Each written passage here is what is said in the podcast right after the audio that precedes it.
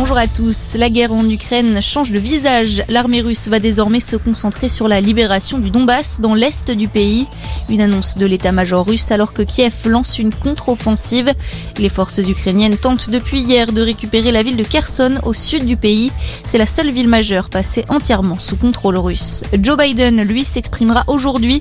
Le président américain en déplacement en Pologne depuis trois jours devrait prononcer un discours sur le monde libre et sur l'unité des pays occidentaux face à la Russie. Joe Biden va également rencontrer son homologue polonais.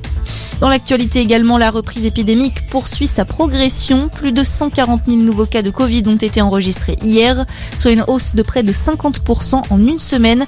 En moyenne, 117 000 contaminations quotidiennes ont été recensées ces sept derniers jours. Six personnes grièvement blessées après une nouvelle manifestation contre l'obligation vaccinale en Martinique. Les agents de sécurité du CHU ont été touchés aux yeux jeudi dernier par des jets de soude caustique. Elles risquent une altération définitive de leur vision.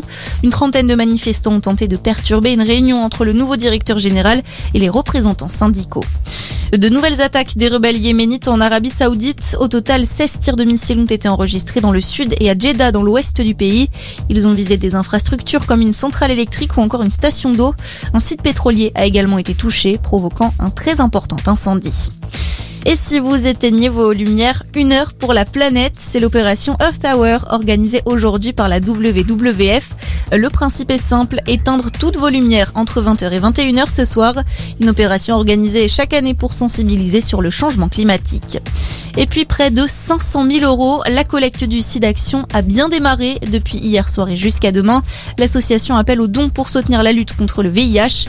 Le compteur devrait particulièrement s'envoler ce soir lors du concert diffusé sur France 2. Plusieurs chanteurs francophones reprendront des titres de Céline Dion. Bonne journée à tous.